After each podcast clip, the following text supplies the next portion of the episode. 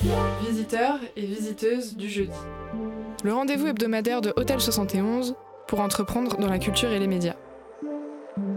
Chaque semaine, une personnalité partage son expérience, son métier et ses conseils à celles et ceux qui feront la culture et les médias de demain. Non, c'est plus trois mois, ce sera à vous, euh, jeunes entrepreneurs ou labels ou artistes, de recréer cette magie-là comme nous, on, a essayé de le faire à notre façon. Transmission, partage d'outils et d'opportunités, Hôtel 71 vient prolonger 20 ans d'engagement de l'association lyonnaise Artifarti pour accompagner les structures culturelles et médias du territoire. L'entrepreneur, euh, c'est un chef d'orchestre d'hommes et de femmes qui continuent l'entreprise. La culture apporte du sens et la culture apporte le sens.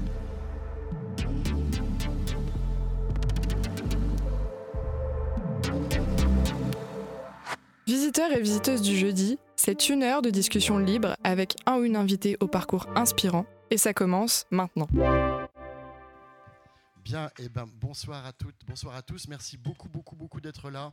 On sait que vous avez dû braver euh, la tempête et la pluie pour, euh, venir jusqu'à Hôtel 71, donc un grand merci. Euh, on, va passer un chouette moment ce soir. Donc là, vous êtes à Hôtel 71, c'est la maison notre association euh, que j'ai le plaisir de diriger. Donc moi, je m'appelle Vincent Carry, voilà, je suis directeur d'Artifarti. Euh, dans Artifarti, on fait plein plein de choses. euh, Nuit sonore, euh, European Lab, euh, le sucre, le très chouette food court qui est juste à côté d'ici qui s'appelle Eat. On s'occupe de la gaieté lyrique à Paris. On fait, voilà, on fait beaucoup beaucoup de choses. Petit Larsen sur ce micro, non Et on fait aussi un incubateur de médias voilà, qui, qui s'appelle Hôtel 71, euh, qui existe depuis un peu plus de trois ans. Et on accompagne donc euh, la trajectoire, le développement, l'émergence euh, d'une vingtaine de médias. Généralement, c'est des projets qu'on accompagne pendant deux ans. On en a quelques-uns qui sont présents ici comme nos amis de- des dialogueurs, par exemple.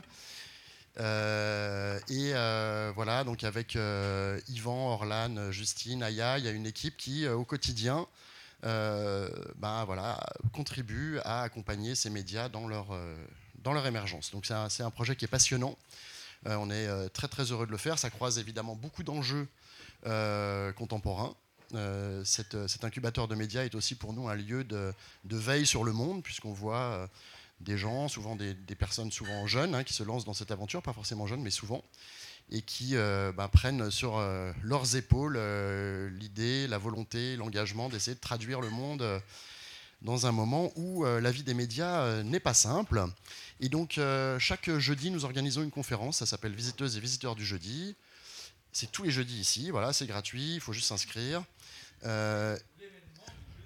Voilà, c'est l'événement du jeudi. Merci Andrea, je pense qu'à peu près 10% de la salle a la référence.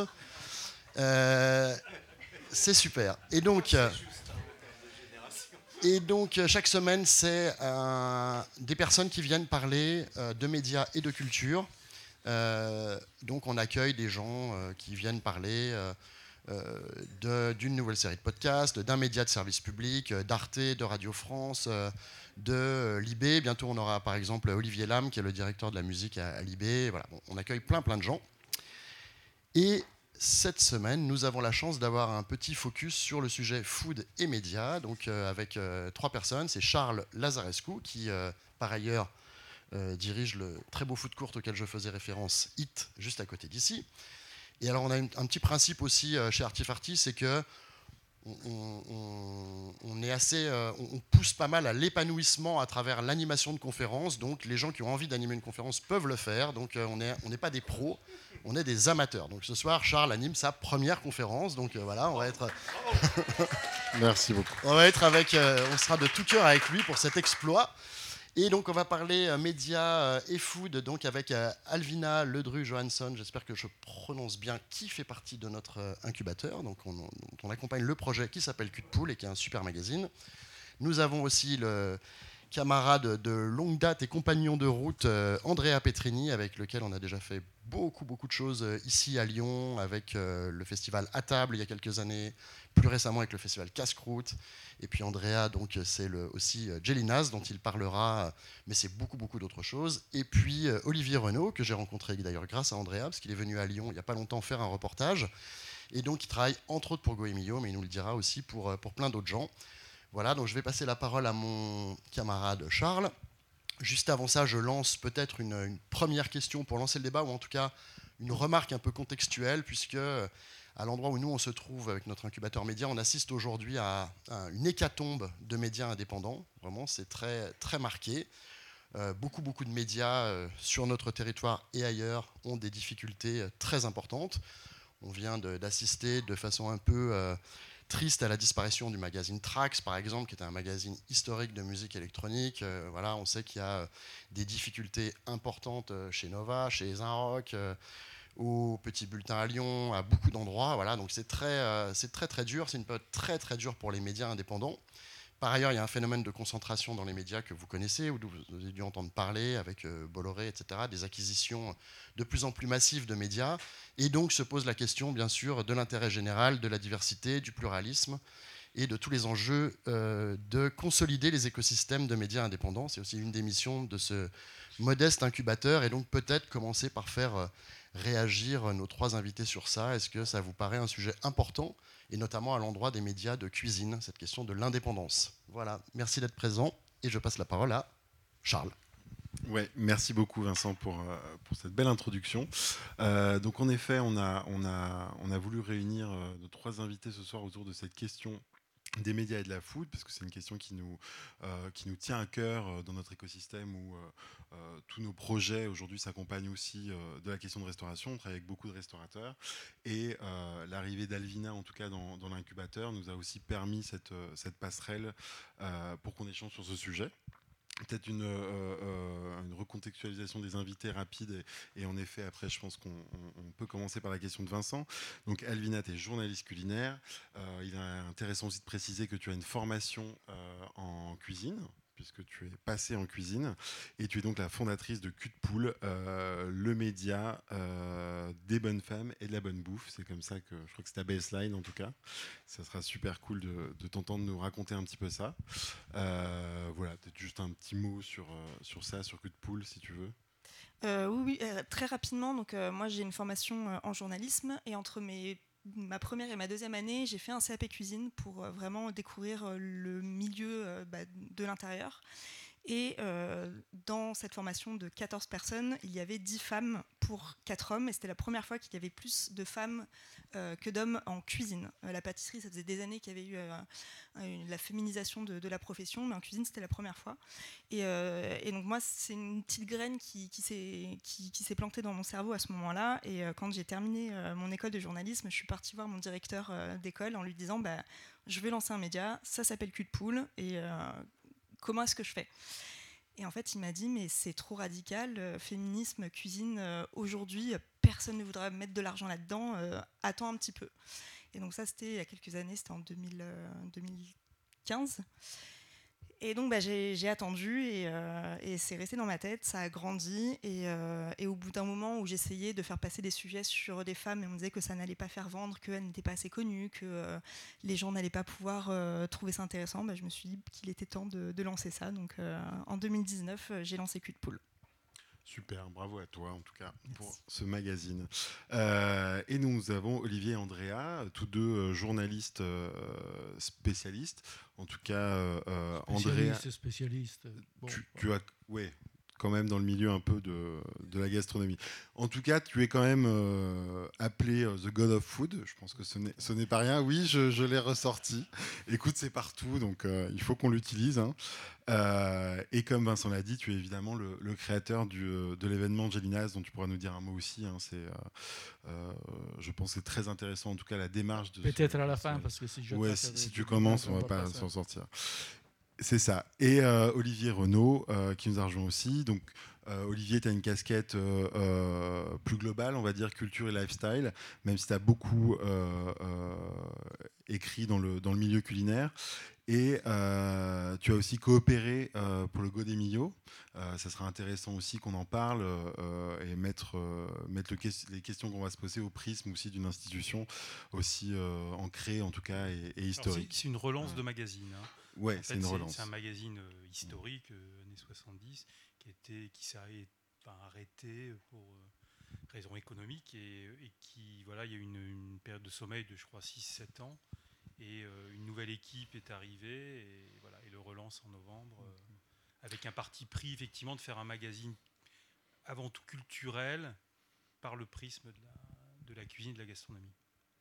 Super, merci pour ces précisions. Et eh ben, du coup, je te laisse peut-être euh, euh, justement euh, commencer sur, sur la question initiée par Vincent au départ, qui je pense est essentielle, celle de la crise des, des médias indépendants. tu parles de, de, voilà, d'un magazine qui se réinvente, etc. sur cette question globale, est-ce que tu penses que quelles sont peut-être les solutions?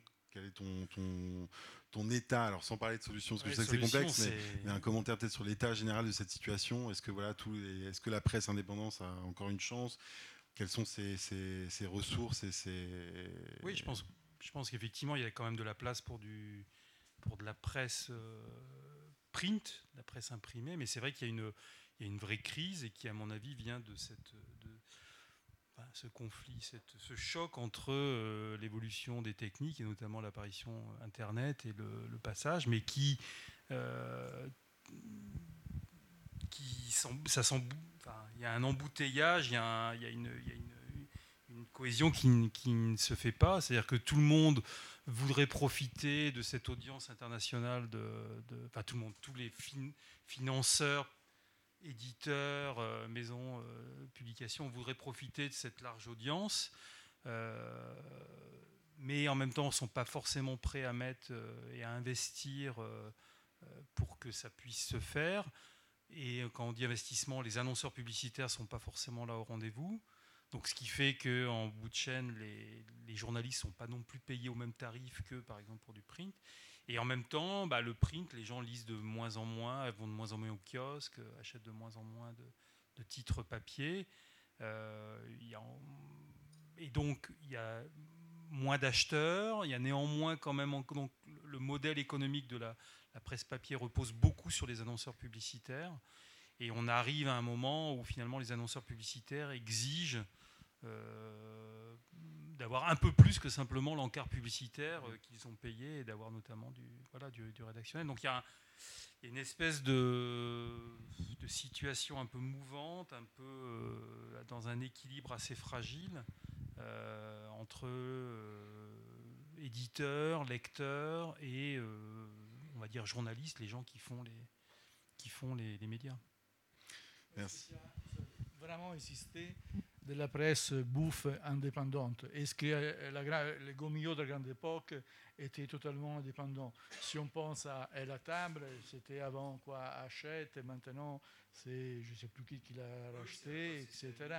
Euh, les, les, les, médias bouffent grand public euh, en matière d'indépendance, j'en connais pas, pas vraiment en France, voire même à l'étranger.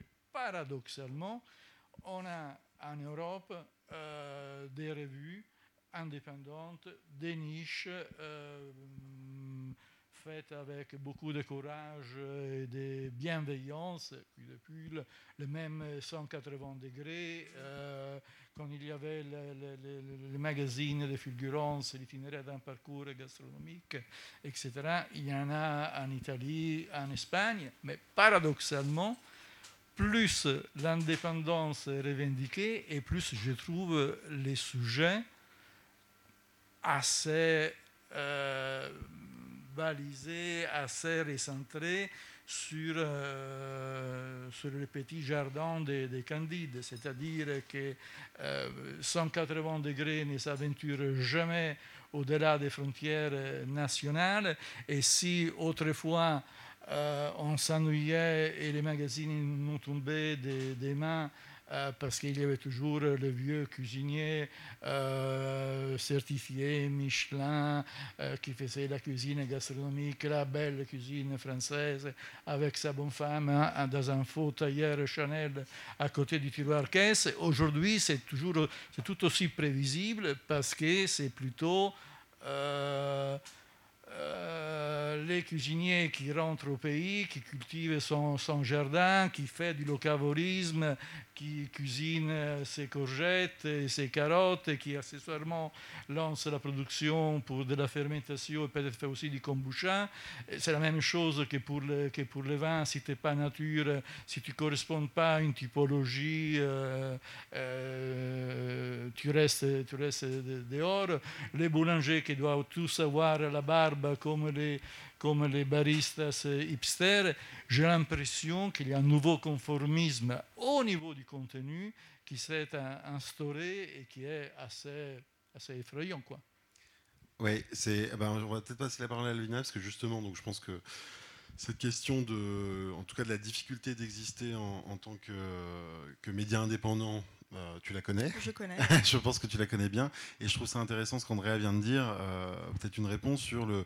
Bah, peut-être qu'une des formes aujourd'hui pour continuer à exister, en tout cas essayer de se défendre, a été de rentrer dans un certain dans un certain conformisme, ou du moins de répondre à des attentes actuelles, qui sont peut-être finalement dommageables aussi pour la question journalistique globale et éthique journalistique. Voilà, qu'est-ce que qu'est-ce que tu en penses de tout ça? Bah, alors, je ne sais pas si c'est véritablement ça, mais il y a une sorte de logique économique aussi derrière, parce que euh, quand on est un média indépendant, euh, on est extrêmement fragile euh, économiquement parlant. Et donc, ce qu'on écrit, il faut que ce soit lu, il faut que ce soit vendu, il faut que ce soit acheté. Et donc, en fait, on répond à la demande de, des lecteurs et des lectrices. donc, quand on prend un risque en lançant son média indépendant et qu'en plus de ça, on prend un risque sur la ligne éditoriale, bah, faut être assez accroché pour, pour, pour, euh, pour, le faire. Quoi. Euh, parce que, par exemple, cul de poule, euh, je reste en France, c'est aussi une question économique. je n'ai pas l'argent en fait de payer des reportages à l'étranger parce qu'il n'y a pas d'invitation, parce que les, tout, tout, est, tout est pris en charge. Alors, soit j'essaye moi de le faire, mais sinon par les personnes qui font les reportages, donc ça limite forcément. Euh, mais en plus de ça, moi, j'essaye de véritablement faire découvrir euh, des nouveaux profils euh, qui sont très peu médiatisés. Et donc, bah, forcément, j'ai pas une tête d'affiche dans, les magazines, donc c'est assez difficile de faire acheter quelque chose où bah, les gens en fait ne connaissent pas ce qu'il va y avoir à l'intérieur. Quoi. Donc c'est. De Cyril Lignac ou de Florent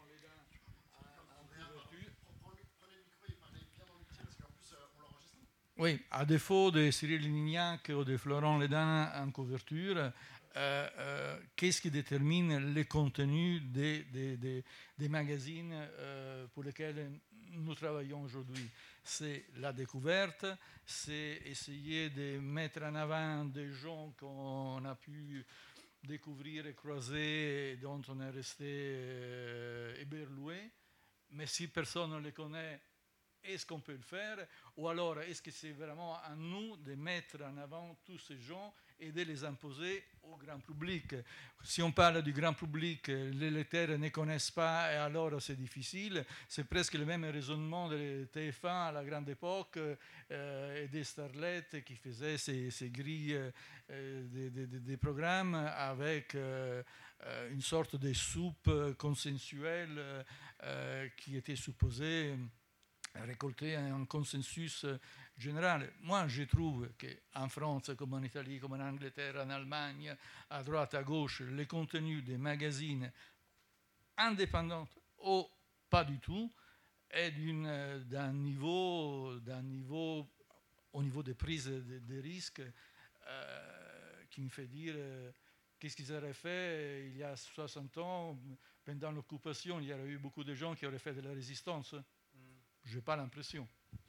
Il faut, il faut aller creuser du côté des médias indépendants de niche, où il y a des très belles choses qui, qui sont faites et qui sortent des, des sentiers battus, mais euh, c'est des médias qui n'ont pas l'argent en fait pour faire parler d'eux. Donc c'est aussi l'argent nous fait défaut, pas depuis deux ans, pas depuis la crise des subprimes, pas depuis la, la crise de l'Irak. Nous, qu'on a quand même un tout petit peu d'expérience. On a vu ces budgets, cette liberté d'action des reporters, des journalistes, d'enquêteurs, des chroniqueurs, des critiques gastronomiques, peu importe l'appellation, se rétrécir d'année en année, de saison en saison, de jour en jour. Mais on arrive toujours à faire des choses sans mobiliser des, capitaux. le problème des invitations. Pourquoi en France, je ne dis pas que c'est bien ou c'est mal, mais pourquoi en France, il n'y a plus, comme dans plein d'autres pays, il n'y a plus de critiques gastronomiques? La classique critique qui sortait dans un quotidien national les vendredis ou les samedis, voire les dimanches pour, euh, euh, toucher les, les, les, plus vastes. Parce que Peut-être parce que les gens se sont lassés, euh, peut-être parce que les tons, les, les, styles d'écriture étaient très judgmental, comme disent les Anglais. Je vais au restaurant pour chroniquer, mais est-ce que la nouvelle terminologie que malheureusement nous avons créée il y a 25 ans avec les fooding, qui a fait plein de choses sympas, mais qui est devenue une nouvelle forme d'orthodoxie, quand on dit on va tester un restaurant? On va tester, on, assiste à la disparition d'une critique et on ne la regrette pas telle qu'elle était conçue. Et paradoxalement, de l'autre côté, on a dans la presse écrite euh, sur Internet une sorte de voracité, des nouveautés, des plans de restaurants qui s'ouvrent. Euh, 52 semaines par an à Paris et partout en Provence, et, on, nous fait croire, et nous faisons croire, qu'il y a des choses formidables, intéressantes à découvrir euh, partout, tous les jours. Alors, c'est vraiment pas le cas. Et la chose qui me semble vraiment la plus euh, nocive dangereuse, euh, trouble, c'est cette nouvelle forme de consommérisme qui, dégouline de, toute la presse qui, traite des restaurants, des vins, des, voyages, et a fortiori en sachant qu'on parle d'inciter les gens à aller au restaurant, et encore faut-il en avoir les moyens. Euh, entre les Covid aujourd'hui, les prix des menus ont grimpé de, je sais pas, 35%. Les restaurants euh, qui euh, coûtaient 50 euros à Paris, aujourd'hui, le même menu est à 80, 80, 90%. Les vins ont, ont, grimpé. Les nouvelles formules débiles pour illustrer de la pensée, cette cuisine dite à partager qui est euh, celle où tu vas dans un restaurant, on te sert, cuisine à partager. Moi, je me disais, cuisine à partager, chouette, family style, comme les Chinois, comme au Vietnam, ça va être très sympa. Et en effet, on te sert des mini-plats qui ne sont pas des tapas, mais qui ne sont pas des plats formule de dégustation. C'est euh, servi à la carte et on te demande en arrivant, vous savez, nos, tous nos plats sont faits pour être partagés partager. Moi, je pourrais partager les rôtis de la, de la mémé avec les châtaignes et tous les coups. Et tous les, hein. Oui, on s'éloigne, mais c'est la, c'est la, la, la, c'est probablement la formule gagnante.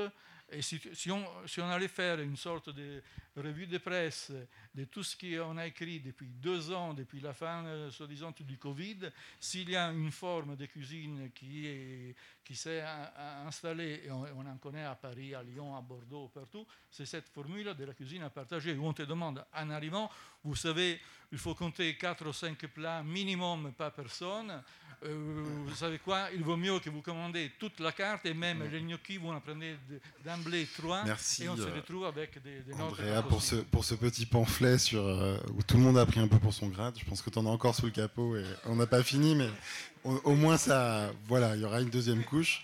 Olivier, tu voulais réagir sur. non, revenir un peu. En fait, on parle effectivement. Le débat presse indépendante, passe presse indépendante, on a l'impression qu'il y a une espèce d'opposition. Mais euh, en fait, bizarrement, la, question euh, financière ou euh, économique, et je veux dire, elle est, elle est, dans les deux cas. C'est dur pour la presse indépendante, effectivement, de se faire connaître. Ça coûte d'imprimer, de payer les gens, voilà. et il faut arriver à attirer à la fois les annonceurs et les acheteurs pour créer cette économie.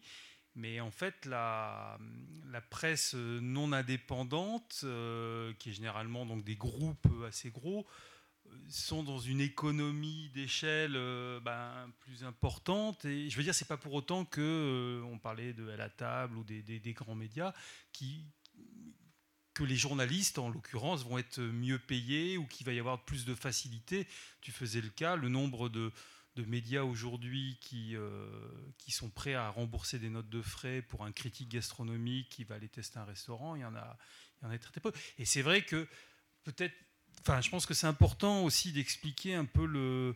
Euh, moi, quand j'en parle à des amis autour de moi, ils sont un peu atterrés sur le voilà, tout le monde dit mais c'est génial, tu voyages dans le monde entier, tu voyages, tu, tu, tu, tu bouffes, tu mais bon, oui, mais sauf que c'est quand même un métier et que et quand on n'est pas forcément payé à la hauteur de ce que voilà de ce que ça devrait être payé et, le, le, fait est c'est comment dire le, fonctionnement il y a des restaurants qui ont compris que pour être connus, il fallait embaucher, engager, plutôt plus qu'embaucher, engager une, agence de, communication, une agence de presse, qui va envoyer des communiqués de presse à la presse, que cette, euh, ce reste, donc voilà, donc il va faire savoir, connaître qu'il existe, euh, ce qu'il fait, et après il va accepter euh, d'inviter les journalistes, des invités gratuitement à des repas, et voire même quand ils ne se trouvent pas euh, sur Lyon ou dans les grandes villes, de payer euh, le, transport, de payer l'hébergement.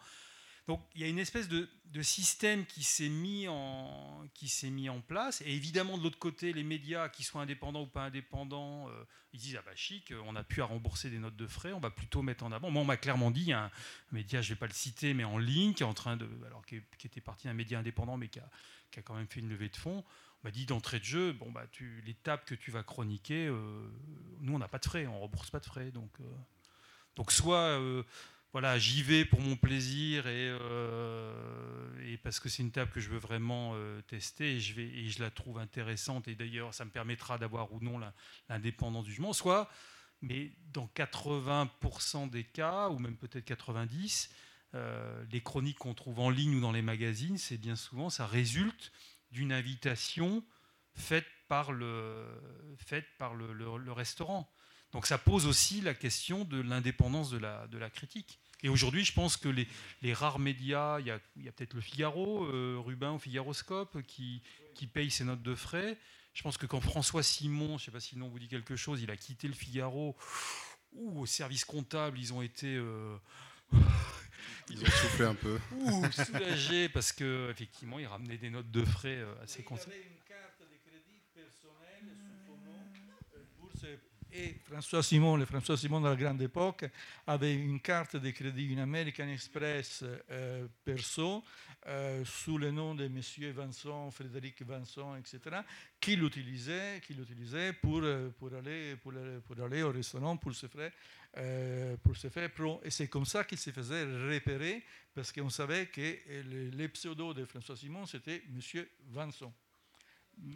Donc voilà, donc le, fait est juste pour terminer, c'est qu'il y, a très peu de médias aujourd'hui qui couvrent les frais. Alors ça, c'est l'activité, on va dire, critique euh, de, de, restaurants, mais bon, ça représente, on en, parlait juste avant, effectivement, il y a une espèce de... Aujourd'hui, on voit finalement peut-être la, euh, la, la, Comment dire 90% du contenu de la presse gastronomique, culinaire, de restauration, c'est en print euh, plutôt, je vais commencer. En, online, on va être sur des adresses, sur du, la chronique du restaurant qui va être plus ou moins libre. Et ça va être du carnet d'adresses et un petit peu du, voilà, du guide. Et puis en version euh, print, la plupart du temps, euh, c'est les recettes, de, les recettes de, qui vont être le, le, moteur. On va, on va faire une mini interview d'un chef et on va lui demander de, sortir une dizaine de, recettes. Et c'est ça en fait aujourd'hui un peu la, moi j'ai envie de dire, il n'y a pas beaucoup de place à l'enquête, il n'y a pas beaucoup de place à des vrais portraits de fond, à des vraies interviews. Justement, euh, euh, tu parles de ça, ça tombe bien, parce que euh, je pense que la question là que j'ai envie de vous poser, c'est, après celle-ci, c'est vraiment de, de se focaliser sur les sujets que peuvent traiter les médias food. Euh, il y a un déplacement euh, euh, des sujets sociétaux, forcément naturels, notamment après le Covid. La restauration traverse des crises, des crises dans l'embauche, des crises de toutes les crises qui existent au travers de toutes les autres structures de la société, celle de l'inclusion, de la parité. Alvina, évidemment, je me tournerai vers toi là-dessus. ces sujets qui sont abordés là aujourd'hui, la transition écologique, etc. vous le dites, il y a une profusion aujourd'hui de, formes de médias. on parle beaucoup des réseaux sociaux. Euh, et finalement, de ce qu'on entend de, votre part, une espèce de pauvreté dans le traitement des sujets ou de la manière de traiter les sujets. Et pourtant, euh, il y a tous ces euh, sujets sociétaux et environnementaux qui, qui nous touchent de plein fouet, qui touchent tout le milieu. et je vais commencer par toi, Alvina, et après, ça sera peut-être intéressant d'avoir aussi l'avis d'Andrea au travers le festival. Est-ce que comment ces sujets arrivent, comment ils sont abordés, comment ils sont traités? Mais Alvina, euh, ces sujets t'en parlent, puisque euh, tu as quand même créé un média engagé, en tout cas. Euh, pour toi, c'est, j'imagine, essentiel d'aborder ces sujets-là et à travers ce prisme-là et tous ces autres sujets-là. Voilà, est-ce que tu peux nous en dire un mot et, qui déplace un peu bah, cette forme de, média food classique dont Olivier fait référence, à savoir la recette, la liste des lieux incontournables où aller manger, etc. Euh, bah, moi, en fait, si j'ai si lancé mon propre média, c'est parce que euh, dans les médias traditionnels, euh, il n'y avait pas de place pour ces sujets-là. parce que ce sont des sujets qui coûtent cher, parce que ça prend du temps, qu'il n'y a plus de budget à consacrer à ces, sujets, que c'est très peu cliqué quand on parle de, médias online. et donc, en fait, n'y a, pas euh, comment dire, de, place pour, pour le risque, euh, parce que c'est un risque financier. Et, euh, et, en plus ça, comme on en a parlé, il y a cette connivence entre les journalistes, les attachés presse, les chefs, qui ne peuvent pas froisser les attachés presse, sinon il y a des risques de ne plus, plus être invités derrière. donc tout ça fait qu'il y a un, un environnement qui, alors pas partout, mais qui est assez malsain. Euh, et c'est très difficile aujourd'hui de trouver, euh, en tant que journaliste, des, médias dans lesquels euh, écrire des sujets de, fond. donc moi, comme je ne trouvais pas l'espace et que j'en avais marre, bah, en fait, je me suis dit que j'allais me le créer et que j'allais surtout le créer bah, pour toutes les femmes en fait qui méritaient d'être euh, mises en avant mais euh, qui n'avaient pas la place dans les médias traditionnels.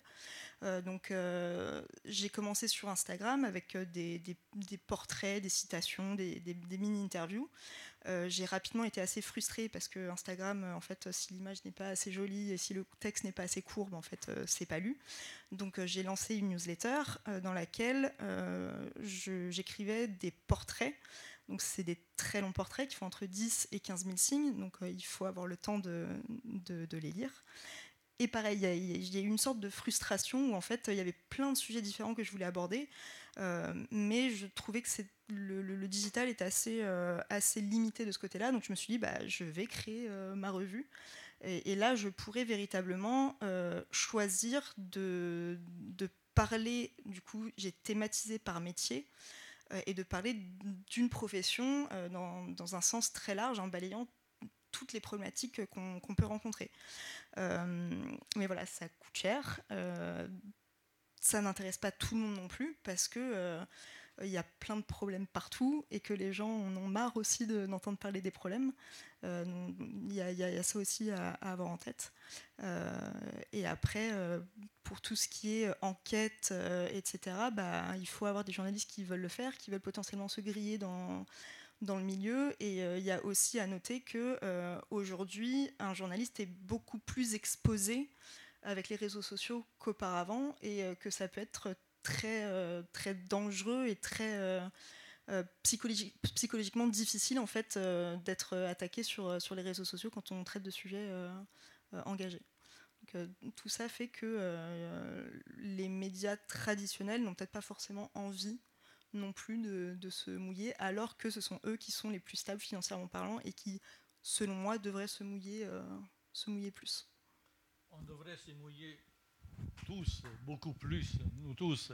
Je trouve que euh, on a loupé, on a perdu un peu les rapports au contexte, à l'histoire, euh, euh, à l'avant-hier. On parle ça fait combien de temps qu'on nous bassine et nous, très bien, nous obéissons avec plaisir. Quand on bassine à la télé et dans le métro, il faut manger 5 légumes et 5 fruits par jour. Au moins 20 ans. Et ça fait. Et, on mange beaucoup de légumes, on a toujours mangé des légumes. Les budgets du marché du samedi matin, on l'a vu grimper au fil des années, etc. Et depuis quelques années, euh, plein de chefs ont commencé à dire super, génial, révolutionnaire, je vais avoir mon propre jardin potager et je vais servir mes carottes, mes choux, mes, piments, mes, mes, salades, mes herbes, etc. Et c'est uniquement à 80% réservé à la restauration dite de haut niveau de fine dining. Aujourd'hui, tu ne peux plus euh, dire je suis un grand chef si tu n'as pas euh, ton propre jardin potager. Et j'ouvre une parenthèse, il vaut mieux être en, en, autarcie avec euh, ton magnifique jardin potager et tu cuisines ce que tu cultives, l'idéal du, du, chef paysan qui est assez photogénique dans les magazines papier glacé du samedi, ou alors il vaut mieux construire un réseau de fournisseurs, d'agriculteurs pour, permettre à tous ces gens de, de survivre. Là, personne n'a tranché. Euh, mais toute cette vague verte, Michelin qui s'invente les trucs, c'est pas l'étoile verte, l'étoile verte, euh, etc. Euh, en 1987, quand Alain Ducasse a ouvert son premier restaurant à Monaco, certes réservé uniquement aux riches, ultra riches, extra millionnaires, etc. Mais dès les premiers jours d'ouverture, il y avait parallèlement un menu entièrement euh, consacré aux légumes sans foie gras, sans viande de veau, etc. Dans les années 80, Michel Bras, euh, Marc Vera, pour ne parler que des gens en France, toujours dans ces registres, ont mis les légumes euh, tu veux dire que Bien au niveau de la médiatisation du coup de, et la façon dont on parle de ces choses-là. Euh, oui, qui a évolué parce que ça a toujours existé, c'est ça. Et aujourd'hui, on en parle. Il y en a beaucoup plus, mais aujourd'hui, c'est devenu un outil de communication. Euh, exactement ça. on commence à voir disparaître des cartes enfin l'incontournable foie gras, la, barbaque euh, euh, partout, euh, etc. Mais mm, on a créé un nouveau, conformisme, une nouvelle manière de marketer l'image du cuisinier. Songeons à, comment il se présentait encore à la télévision il y a 10, 12 ans, avant, avant euh, Top Chef et Master Chef, etc. Euh, il y a 15 ans, il y avait Robuchon qui était ridicule avec sa toque, avec ses formules faites et bien sûr bon appétit, etc. Aujourd'hui, le nouveau conformisme, c'est les jeunes de 32 ans avec la casquette et la barbichette. Euh, la boucle d'oreille et peut-être même le coq ring dans, ses pantalons. Et, sans ça, tu ne vends plus euh, ta, propre, ta propre image de cuisine. Et même tous ces pour lesquels toutes ces choses pour lesquelles on s'est battu, euh, la diversité, l'inclusivité, blablabla. Bla, bla, euh, J'ai l'impression, euh, quand je lis des papiers dans la presse indépendante, non indépendante, dans la presse corporate, de lire des communiqués de presse. La pauvreté dans laquelle nous partageons, partageons tous, pauvreté économique, mais surtout pauvreté d'imaginaire, affecte tout le monde, la presse euh, indépendante comme la presse dite non indépendante. Et oui, on peut se faire des ennemis, on peut être attaqué sur les réseaux sociaux. Qui n'a pas euh, été attaqué sur les réseaux sociaux à tort ou à raison, etc. Mais si on ne prend pas le courage à quatre mains, si on n'ose pas, si on n'essaye pas d'aller à contre-courant, euh, contre-courant, c'est la définition de la cuisine, un cuisinier chilien que j'aime beaucoup. Euh, Rodolphe Guzman ont, fini pour faire de la gnognotte, pour faire euh, des, papiers bienveillants, sympathiques. Euh, je termine rapidement. Il y a eu un, cas euh, dont évidemment on n'a pas parlé en France parce que ça n'intéresse personne d'aller voir ce qui se passe en Italie, mais à la fin du mois de juillet, un magazine gastronomique historique en perte de vitesse a publié un papier sur son site internet concernant l'ouverture à Rome du restaurant de Nico Romito à l'intérieur de l'hôtel Bulgari. Donc, truc euh, ultra cher euh, pour les gens qui peuvent se permettre des chambres à 7, 800, 1000 euros, sans parler, de, sans parler des suites.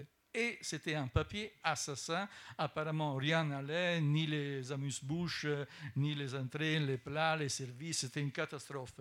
Et c'était un papier vraiment euh, qui a détruit euh, l'image du Bulgari et de Nico Romito, qui par ailleurs est l'un des plus importants cuisiniers italiens, qui travaille les légumes, qui fait des plats euh, presque des monochromes, l'absolu d'oignons, il n'y a que des oignons, euh, totalement dans une logique des cuisines durables, blablabla. Bla et ça a relancé paradoxalement en Italie le questionnement est-ce qu'on peut faire des papiers négatifs Est-ce qu'on peut encore faire des critiques?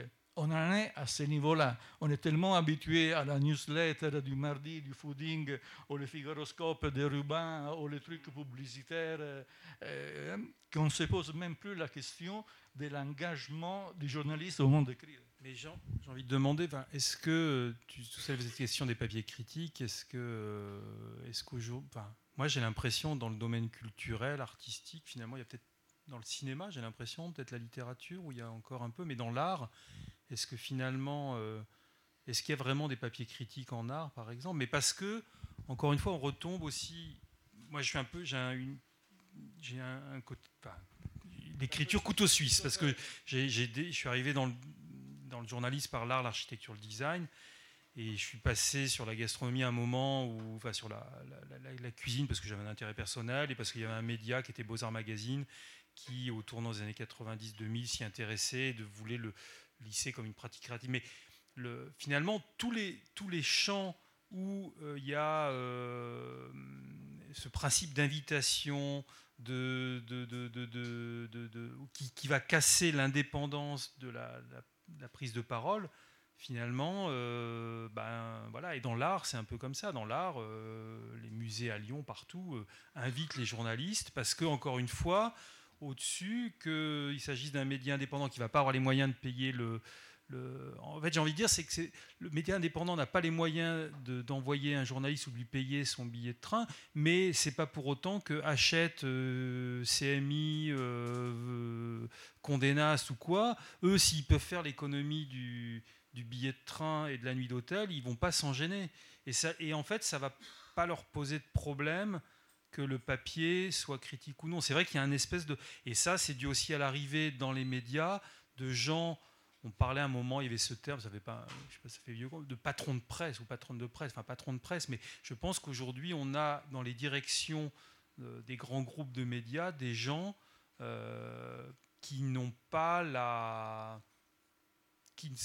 Ne sont pas habités par, une, euh, par l'idée. En fait, il y, a y a un mélange entre communication et journalisme, et communication marketing et journalisme. Et on en oublie.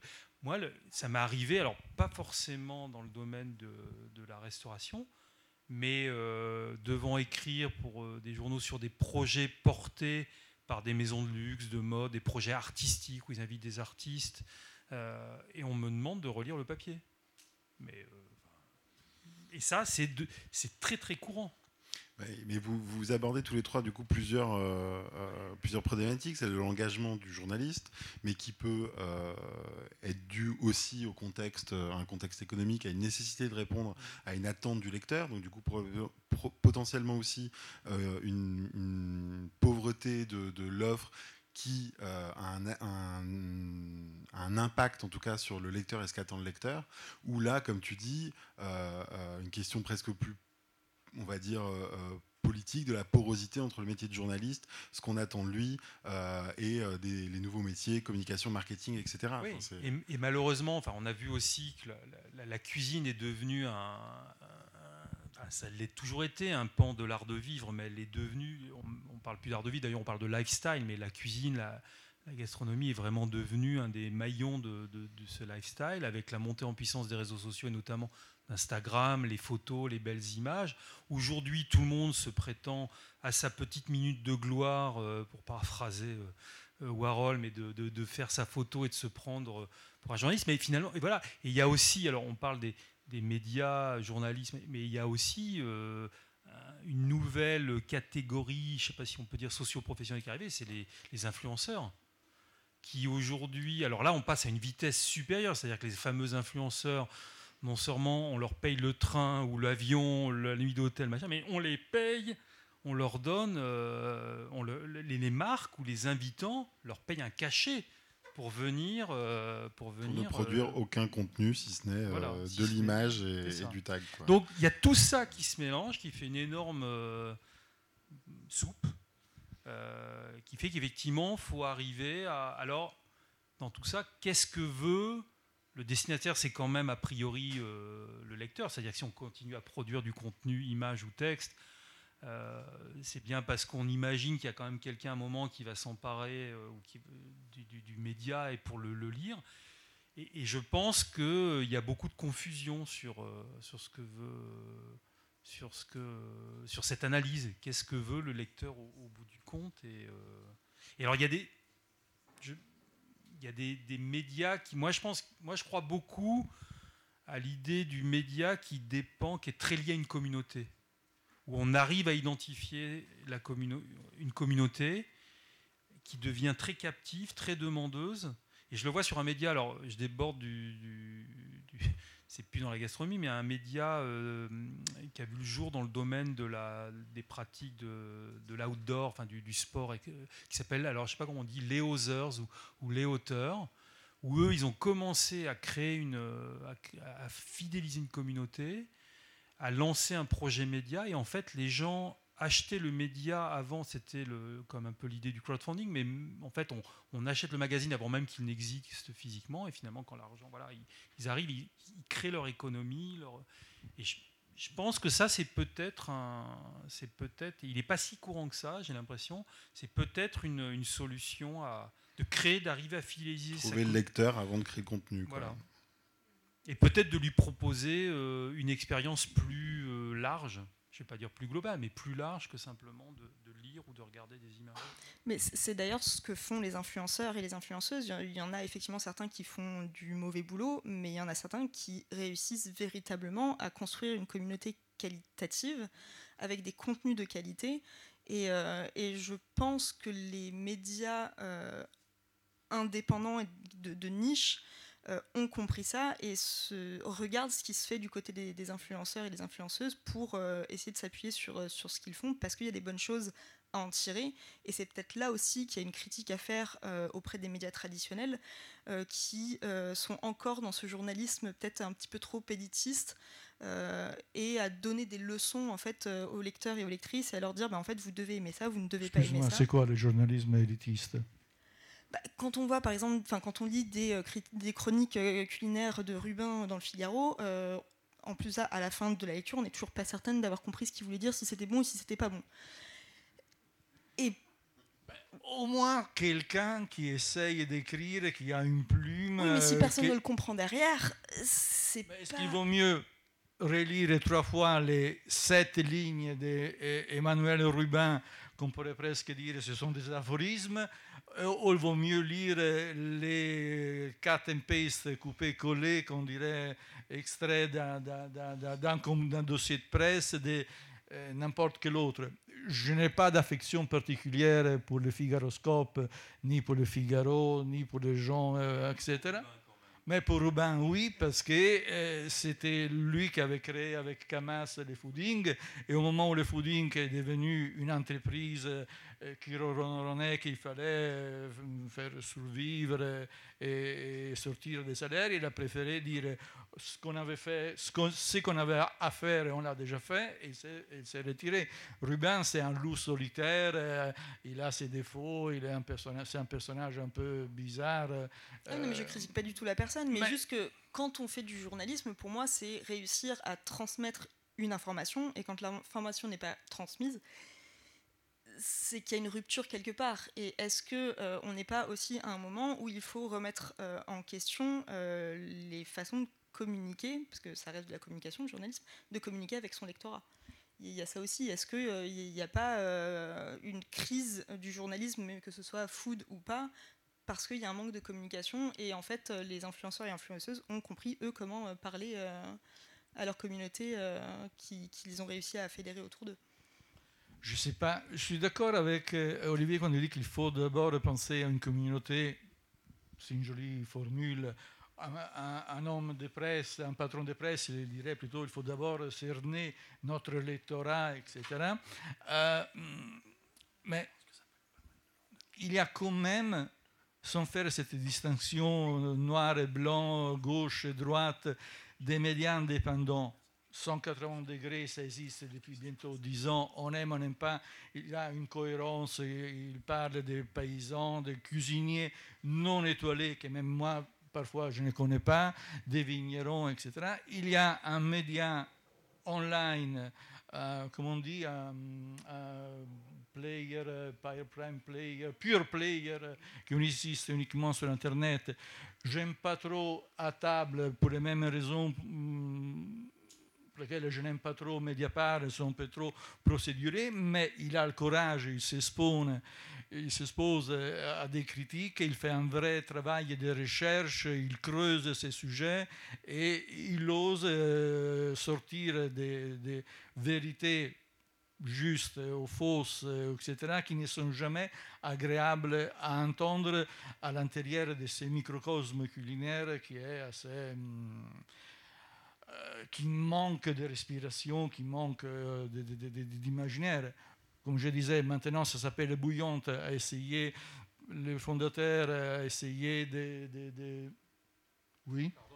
Si on peut parler de journalisme, il, surfe aussi beaucoup sur du. Enfin, il sort des vérités vraies parfois, mais il a aussi beaucoup surfé sur des, mensonges. Pour le coup, c'est pas une c'est pas une vraie leçon de journalisme parce qu'il fait de l'effet du il fait du de l'effet d'annonce sur des choses qui sont, euh, qui sont fausses. Et il a lancé notamment, alors on parlait de harcèlement, moi je me suis retrouvé dans un conflit Facebook de, enfin, ou de, parce qu'il a quand même eu une histoire un peu malheureuse du suicide d'un chef parisien, euh, sans rentrer dans les détails, mais où il a, enfin, il a chargé quand même le truc euh, et il a participé de l'effet de, je trouve que c'est un peu. Euh, Exactement comme François Simon en 1999 ou 2000, il avait anticipé, c'était lui qui, dans le Figaro, anticipait toujours les trois étoiles euh, euh, Michelin. Il avait écrit que Bernard Loiseau allait perdre ses trois étoiles et l'oiseau, un peu dépressif, un peu dépassé par les événements, il s'est tiré une balle dans le, dans le caisson je ne vais pas dire que ce sont des accidents euh, du journalisme, etc. Oui, euh, c'est malheureux. Euh, François Simon le faisait avec sa manière un peu de dandy qui mettait les pieds dans le plat. à Taboula, il y a un côté beaucoup plus procédurier, beaucoup plus d'enquête moi-même, je n'ai fait les frais le jour où ils ont eu la magnifique idée de, faire un papier de 30 000 signes, une sorte de, j'accuse, et j'étais traité de tous les noms. Euh, voilà. Mais au moins, ils l'ont fait, 30 000 signes. Depuis quand tu peux lire 30 euh, 000 signes sur un sujet bon ou mauvais, sauf si tu es abonné au New Yorker? Alors du coup, ce qu'on peut dire, c'est que c'est un peu malheureux que le seul qui ose à faire cette méthode, effectivement, du papier d'enquête, d'investigation, euh, ils prennent des raccourcis parfois un peu, euh, qu'ils ne le fassent pas de manière, euh, On va, Ouais, merci pour, euh, pour toutes ces, ces infos. On n'a pas terminé sur une note euh, forcément très. C'est pas encore fini. On va par contre bientôt aussi euh, accepter les questions de la salle parce que les invités sont en grand nombre et je suis sûr qu'ils ont plein de questions pour vous. Pendant qu'ils les préparent, peut-être en une minute, si vous pouvez quand même nous parler de vos projets. Olivier, tu peux commencer si tu veux sur, pour nous parler de, de ce moi- nouveau projet de. Ouais, enfin moi je peux dire, moi je suis donc labellisé Goemio, je suis journaliste pigiste. Alors là, en fait, il y, aurait eu plein de choses à raconter, à expliquer. Il des, en fait, dans le, dans le journalisme, il y, y a des rédactions, alors avec des gens qui sont salariés en intégré, qui sont attachés à une rédaction. Et puis il y a les pigistes, une espèce de forme un peu nébuleuse. On est pourtant salarié, on a un salaire, mais même les enfin bref, et donc moi je suis pigiste entre autres pour Goemio, mais je pige pour pas mal d'autres euh, pour d'autres supports. Et donc Goemio qui renaît de, ses cendres avec une nouvelle équipe, avec un, un chef qui s'appelle Stéphane Brier, qui a été le si vous peut-être connaissez-vous le magazine qui s'appelle The Good Life, qui a été lancé il y a une douzaine d'années par euh, la même maison d'édition qu'a le magazine de design idéal. Bref, et Stéphane qui venait du, du voyage, qui a, qui a, voilà, qui a une approche plus société, culture, euh, a souhaité pour Goemio et pour cette relance de Goemio d'avoir ce, même, ce même regard en fait sur, euh, euh, oui, sur la société, donc, mais par le prisme de la gastronomie, ce qui veut dire qu'il y aura même, euh, y aura même de la mode en fait dans, dans Goemio. Mais le, et le papier que je suis venu faire, le reportage que je suis venu faire à, à Lyon, il va y avoir évidemment une petite partie adresse. Voilà, parce qu'on n'y échappe pas, mais le- le papier au long cours était plutôt de, voilà, de partir de cette, euh, cette sempi- sempiternelle euh, phrase euh, euh, Lyon capitale de la gastronomie. euh, alors voilà, qu'est-ce que ça veut dire aujourd'hui, cette phrase qui a été lancée dans les années 30 par le critique culinaire Kurlansky Est-ce que, est qu'aujourd'hui euh, c'est vrai, c'est pas vrai, mais surtout est-ce que ça a une vraie valeur de, vou- de vouloir le, le brandir comme le fait notamment l'Office du tourisme de Lyon dans ses, dans ses plaquettes? Qu'est-ce que ça veut dire aujourd'hui Seigneur Je pense qu'on peut tous se poser la question. Andrea, en, en- je te laisse 30 secondes. Prends- tu prendras une minute. Euh, mais peut-être il y en a encore quand même qui connaissent pas euh, euh, Gélinaz. Est-ce que tu peux nous expliquer un petit peu ce En festival 30 qui, secondes. qui, qui n'en est pas un, hein, parce que je ne te citerai pas, mais euh, à la fin de ton site, il y a quelque chose comme, je ne sais pas si ça vient de toi, mais Gélinaz n'est pas un festival, il n'arrive pas à heure fixe, c'est comme l'amour, on ne choisit rien. Un truc un, Un peu truc comme ça. comme ça. un Voilà, comme je ça. crois que ça vient Bon, de toi. Peu c'est- un, un groupe euh, assez. euh, Ça existe depuis une quinzaine d'années, elle est totalement indépendant. On a eu pendant 2-3 ans la bienveillance des marchands d'armes et des bouteilles d'eau minérale euh, euh, pétillantes qu'on trouve partout ailleurs. Évidemment, on a été exploité et l'entrisme des, marchands des, des flottes pétillantes, comme aussi des marchands des, cafés et, et des vins industriels, c'était pour avoir accès à un certain nombre de chefs euh, qui étaient sur la pente ascendante. Euh, autant dire qu'il vaut mieux être pauvre comme San, San Francesco d'Assisi et faire ce qu'on a envie de faire. Et les projets de cette année et pour l'année prochaine, ce sont des choses, des performances totalement 400% indépendantes, c'est-à-dire des performances où un cuisinier rencontre un musicien. Pourquoi musicien? Parce que les cuisiniers grands, petits, moyens, au top de chez top, ils sont tous des, des freak control, ils veulent tous avoir euh, les meilleurs produits, les meilleures chaises design, les meilleures lumières, les meilleurs storytelling, tout ce qu'on veut. Mais s'il y a une chose qui les regroupe tous, c'est qu'ils n'ont strictement rien à foutre de la musique. De la musique ou alors, disons plutôt, de l'identité sonore d'un restaurant.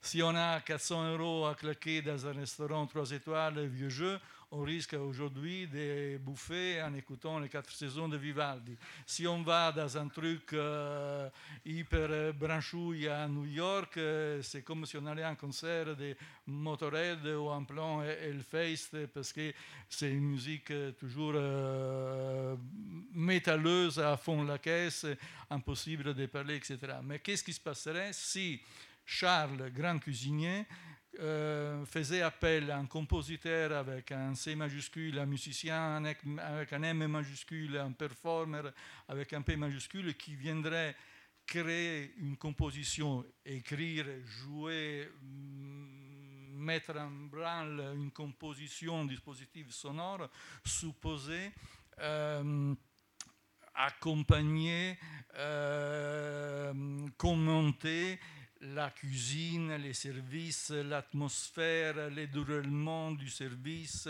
aller même à l'encontre de l'expérience, un autre, un autre forme terminologique vraiment horrible. Parce qu'on ne va plus au restaurant, on va à une expérience. Voilà. Oui, oui.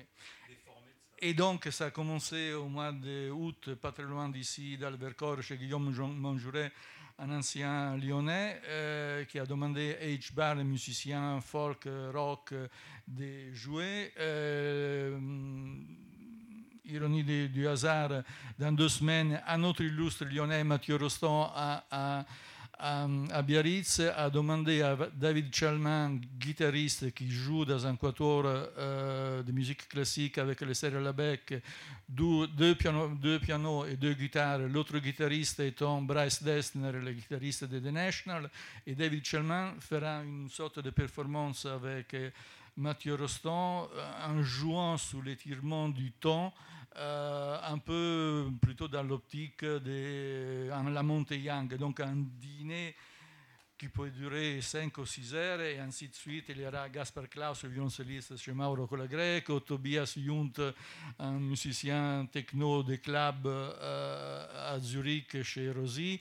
Le 28 octobre, les trois Autrichiens euh, avec un label de musique techno à Munich. Et donc, d'une manière pas régulière, un mois, rien, deux mois, un autre mois, il y a deux performances, il y aura toute une série de, gigs, des choses qui iront du, plus classique au plus expérimental, euh, en France, en Italie, en Europe, et après Hong Kong, San Francisco, euh, et ainsi de suite. Et, ça s'appelle ça s'appelle Na BGM Now. Et Na, c'est pour dire euh, non, ça suffit. BGM, la background music, la musique d'ascenseur, si on veut l'appeler. Now, ça suffit avec euh, tout ça. Merci beaucoup. C'était pas 30 secondes, mais c'est. Non, mais je, savais bien. On, va prendre quelques questions. Euh, après. Ah oui, Alvina. Bah, après, c'est vrai que tu t'es présenté au début, mais si tu veux nous présenter de nouveaux projets, euh, voilà, Cul de je crois que c'est au troisième numéro. Le prochain numéro sortira euh, quand il sortira. Ah, tu Mais vois, comme ça sort quand c'est le moment. Euh, voilà. Euh, non, le prochain numéro sera sur les boulangères. L'idée, c'est de terminer le triptyque autour de la, fermentation, donc pain, vin, fromage. objectif de le sortir début 2024. non, et puis l'idée de, de, un peu comme ce soir, en fait, d'organiser des, des, rencontres entre entre les, personnes qui lisent euh, et qui suivent Cul de Poule. Donc, euh, à suivre dans la newsletter. Oui, d'ailleurs, on essaye de, créer quelque chose avec qui tu fais le parallèle, mais euh, en tout cas d'accueillir ces rencontres dans, le, dans le foot court. Non, pas du tout. Euh, on va prendre quelques questions et après, donc, euh, il y aura aussi un temps d'échange un peu plus informel autour de, euh, d'un petit verre et de choses à grignoter, qui sont aussi des choses de productrices et producteurs sélectionnés par Alvina. Donc, elle pourra. ouais, tu peux en dire un mot comme ça, on fait, non, bah, on fait les questions. Ok. Alors, est-ce qu'il y a des questions? Je vais me déplacer pour donner le micro pour qu'on vous entende bien.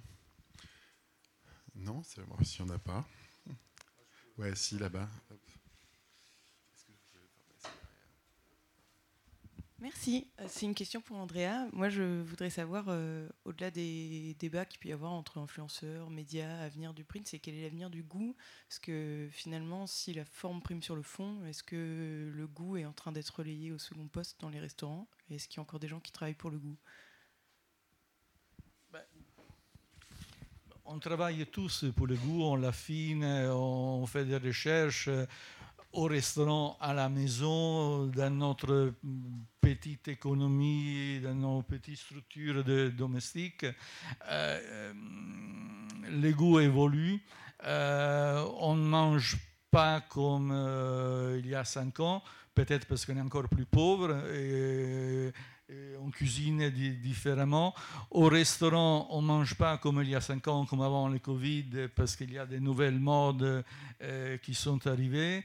on est paradoxalement presque enclin à aller chercher des restaurants qui proposeraient une cuisine du temps de jadis ou du temps de presque d'avant l'avènement de, de, cette mondialisation de, de, la cuisine. Mais pour répondre d'une manière binaire, oui, les goûts évoluent. Euh, mais il ne faut pas trop attendre, il faut pas trop s'attendre à, des merveilles euh, ou des, des, innovations de la part des, des restaurants et des cuisiniers. Euh, pourquoi? Parce qu'une chose dont on ne parle jamais, euh, dans la presse indépendante et pas indépendante à peu près partout, c'est peut-être la première question que moi, lecteur ou journaliste, j'aimerais bien euh, euh, lire et entendre. Il y a des années, Libération avait sorti des, hors-séries pour hors-série sur des écrivains, et la question c'était pour qui écrivez-vous? Même chose euh, euh, au moment du Festival de Cannes, un énorme MOOC, on ne l'appelait pas MOOC à l'époque, avec des cinéastes, des Godard, Téchiné, des Coppola, Wenders, euh, voilà. pourquoi filmez-vous? Quand est, la dernière fois que vous avez entendu une question posée en, en cuisinier, à savoir pour qui cuisinez-vous? J'ai l'impression qu'il y a une euh, les cuisiniers classiques reconnus, top chef, etc., cuisinent uniquement pour une, euh, pour une partie de la population aisée, 30, 40, 50 plus, bourgeoise, pas bourgeoise, tech, nouvelles technologies ou pas, mais en tout cas avec un pouvoir d'achat très élevé. Euh, les autres, les, les, bistrots parisiens, etc., s'adressent à une sorte de typologie euh, plutôt hipster. Euh, un peu peut-être un peu plus marginal, mais peut-être aussi avec un pouvoir d'achat voire supérieur qui sort plus, plus, plus souvent. Euh, la consommation a changé. Il y a 20 ans, les 50 best n'existaient pas. Aujourd'hui, on a des malades des bouffes qui prennent des avions low cost ou pas low cost pour traverser la planète, pour aller bouffer un soir à Paris, le, lendemain à Copenhague, après à Hong Kong, à New York, et rentrent, euh, rentre au, au Il y a un Danois, euh, et on se dit, pensez-moi, je rêve ou quoi euh, On est cinq ans après le MeToo et après Greta Thunberg qui organise des dîners à travers le monde pour 15 personnes sur des jets privés et qui va donc manger dans plein de cuisiniers importants, euh, etc. etc. Euh, la cuisine est devenue, est devenue quelque chose je ne suis pas pessimiste, vraiment pas du tout, hein, mais vraiment pas du tout. Mais politiquement, la cuisine, pour moi, incarne aujourd'hui, euh, à la fin de cette année 2023, tout un, un, ensemble d'éléments culturels qui font que, euh, tous ces éléments font que euh, la cuisine opère dans un champ conservateur et je dirais même réactionnaire. Avant, on disait les partisans, ceux qui aiment la cuisine traditionnelle des papas, des papis, des, mamans, la cuisine confort, riche, bourgeoise, c'était eux euh, qui, qui, occupaient euh, dans cette sorte de, parlement était la droite. Mais je me demande même si euh, tout cet engouement pour la cuisine n'a produit une, droitisation culturelle euh, du phénomène et qui est assez dangereux peut-être, soporifique, ennuyeux et chiant euh, sûrement. Euh, dans cette logique, est-ce que la, la précarité d'un certain nombre d'acteurs, qu'ils soient créateurs ou journalistes, et la peur de rentrer dans une précarité invite à cette, euh, soit le terreau de ce, cet état euh, conservateur un peu généralisé. Est-ce qu'il n'y aurait pas une corrélation entre une situation économique et le risque potentiel qu'on pourrait prendre en tant que créateur ou journaliste?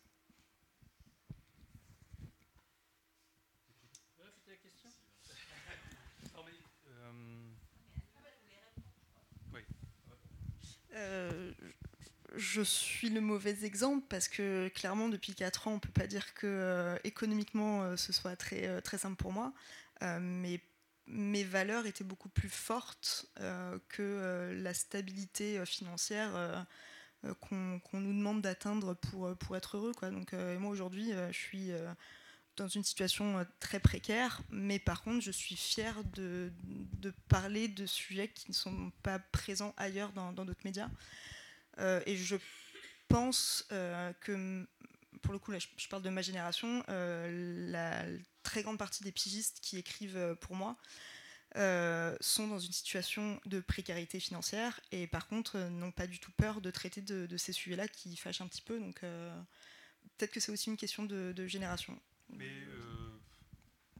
non, la précarité, elle est même 55.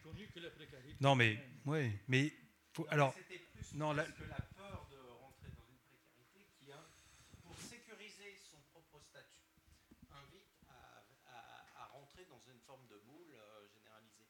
C'est-à-dire que euh, c'est une façon de maintenir un système. C'est peut-être une définition du conservatisme. Je sais pas, le fait est, c'est que par exemple, si on prend le cas des pigistes, alors je suis une génération un peu plus. Moi, je fais d'autres choses à côté j'ai la chance de pouvoir faire d'autres choses avec l'écriture et je gagne ma vie effectivement autrement. Moi, j'espère, enfin c'est toujours ça. Euh, il y a plein de fois, je réfléchis, je me dis est-ce que je continue ou pas, est-ce que ça vaut la peine? Et je pense que oui, ça vaut la peine quand même de, continuer. Euh, avant tout pour mon enrichissement personnel, parce que j'espère aussi que ce que je vais raconter, euh, l'histoire que je vais raconter, elle va quand même être euh, lue, elle va pouvoir être partagée, ça va pouvoir intéresser des gens. Mais, mais le fait est, si on revient sur ces questions de précarité, etc., je pense qu'il y a, comme je disais, il y a les pigistes et il y a les, rédactions. Les rédactions, elles sont réduites un peu, un peu à peau de chagrin aujourd'hui. Et, et, ce système de la presse fonctionne beaucoup sur les pigistes. Et la plupart des pigistes fonctionnent, ont tous des, des, métiers à côté. Et alors, pour rejoindre d'ailleurs la, boucle, c'est qu'en fait, souvent les dossiers de presse sont écrits par des journalistes pigistes. Donc, c'est, moi, j'ai pu, j'ai pu faire effectivement des, quelques communiqués de presse sur des, restaurants. Alors, c'est assez marrant d'ailleurs de retrouver dans des articles, en fait, euh, les phrases copiées-collées. Que... Ça aussi, c'est un autre effet pervers du système. Pour poser vos questions en direct ou rencontrer les personnalités invitées, n'hésitez pas à vous rendre aux visiteurs et visiteuses du jeudi à Hôtel 71, 71 KPRH à Lyon. L'événement est public, gratuit et ouvert à toutes et tous. Pour retrouver l'ensemble de la programmation et écouter les autres épisodes, rendez-vous sur les réseaux sociaux de Hôtel 71 et sur hôtel71.eu. Ce format existe grâce au soutien de la Métropole de Lyon et de la Direction générale des médias et des industries culturelles et créatives. À jeudi prochain!